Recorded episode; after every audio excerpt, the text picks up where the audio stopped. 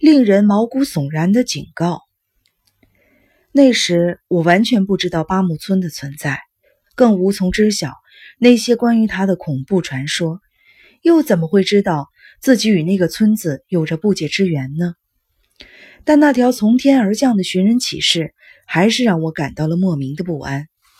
各位必然会觉得这是写小说的在卖关子，但事实并非如此。人一般不喜欢自己的境遇发生剧烈的变化，啊，不，准确的来讲呢，不是不喜欢，而是害怕。更何况，我甚至无法想象未来究竟有什么东西在等着我，所以越发的害怕。这原本也在情理之中。若是可能，我更希望对方能够放手不管，让我维持现状。出现这样的心情也在所难免吧。但我也不是希望走访律师一直不给我通知。实际上正好相反，我几乎每天都在翘首以盼他的消息。这真是一种奇怪的心情，害怕得到消息，而没有消息的日子又让人觉得缺了点什么。等待的日子总是很漫长。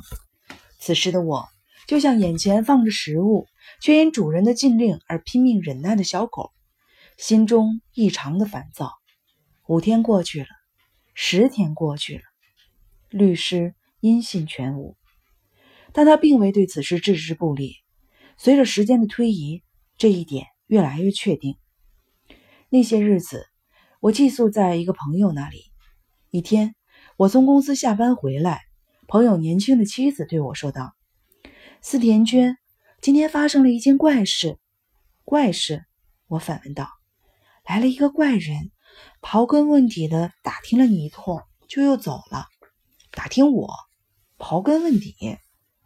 哦，会不会是我对你说过的那个律师派过来的呢？”“嗯，一开始我也是这么想的，可是……”似乎并非如此呢，看起来更像是乡下人。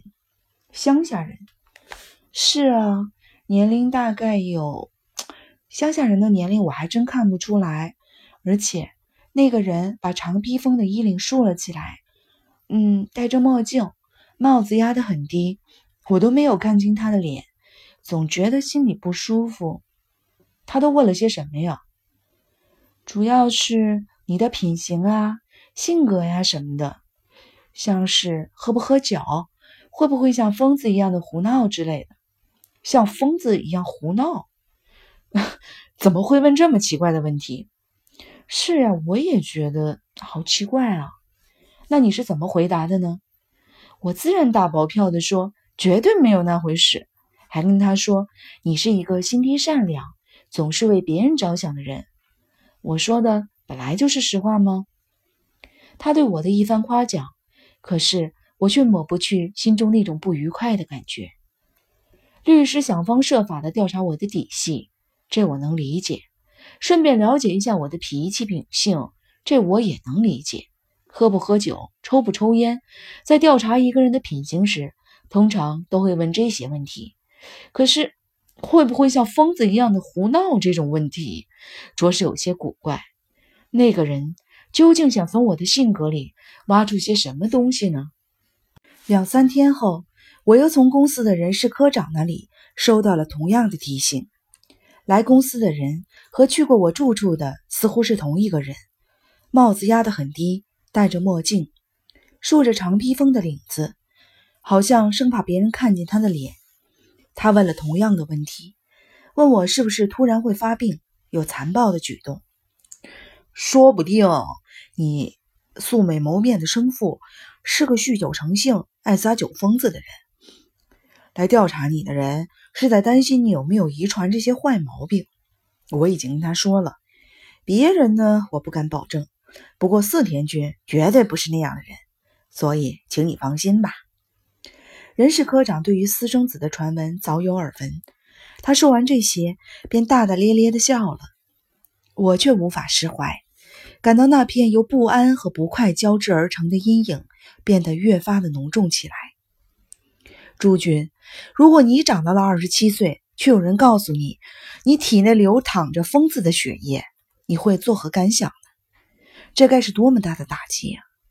当然，还没有人明确的这样告诉我，但是打听我的人正在间接的让我领悟到这一点。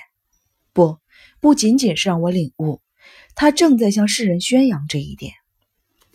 我开始变得不耐烦起来，心想，与其这样稀里糊涂的猜来猜去，还不如直接去找邹访律师，告诉他是要有什么想问的，就当面问个清楚。可是我又觉得那样做很无耻。就在我犹豫不决的时候，一封可怕的信突然出现了。那是拜访邹访律师事务所之后的第十六天，我像往常一样，匆匆忙忙的吃完早饭，收拾东西准备去上班。四田君，有你的信哦！门口传来朋友妻子的呼喊声，我听到后，第一时间想到的便是邹访律师。心脏立刻狂跳起来。这一部分是因为我几乎天天都在盼望着他的来信，另外也真的没有其他的亲戚或朋友会给我写信。可是当我拿起那封信时，心中突然涌起了一种奇怪的感觉。信封看起来就像是厕纸，是那种二次利用、颜色暗沉的劣质的纸。在日东大厦四层设有事务所的律师，绝不可能使用这种档次的东西。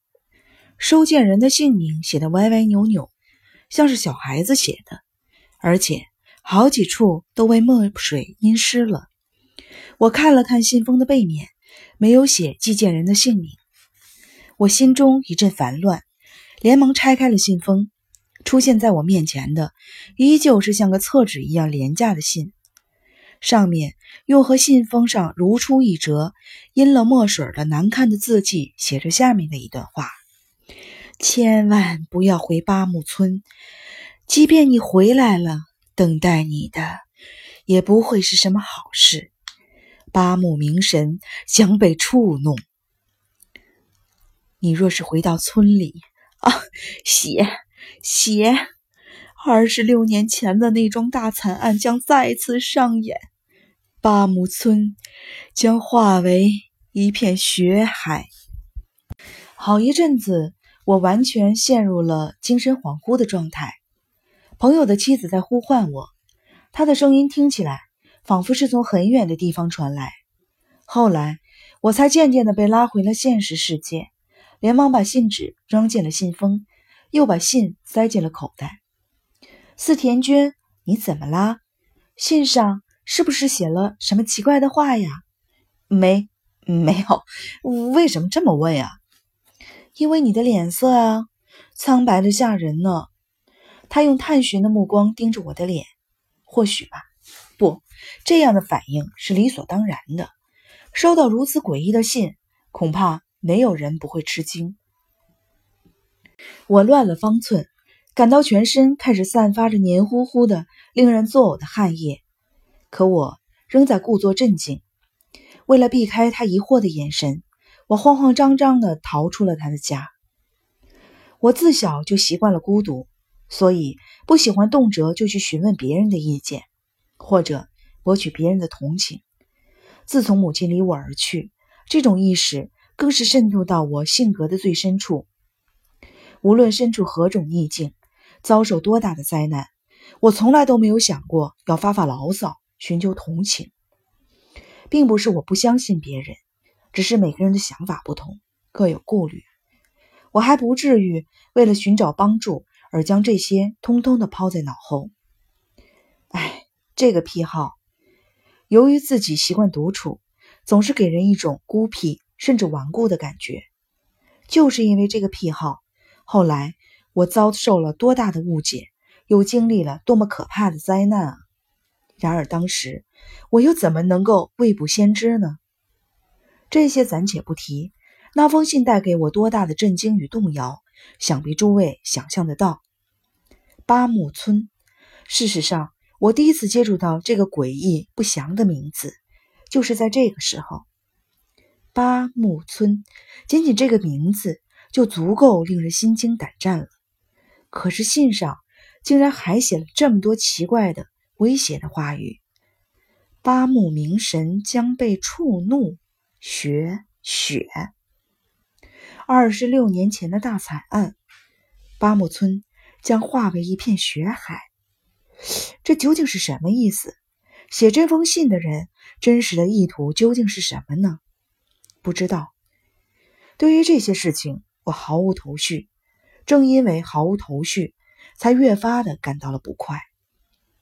唯一可以确定的就是，这封信与之前的寻人启事有关。如此看来，自从邹访律师找到我以来，至少有两个人突然对我感兴趣。一个是到处调查我身世和为人的人，一个是写这封信的人。啊，不！我恍然大悟，不由得停住了脚步。或许这两个人是同一个人。正是四处打听我的那个人写了这封信。我重新从口袋里掏出信，看了起来，十分仔细地查看邮戳。可是墨迹已经模糊，邮戳上的文字早已分辨不清。那天早上，我百思不得其解，感觉已经走到了走投无路的地步。我错过了好几辆满载乘客的电车，最后终于急急忙忙地赶到了公司。已经是九点半了，比规定上班时间晚了半个小时。我刚进公司，事务员便告诉我说科长找我。于是我径直地去了科长的办公室。科长看起来很是高兴，说道：“哎呀，四天俊，等你很久了。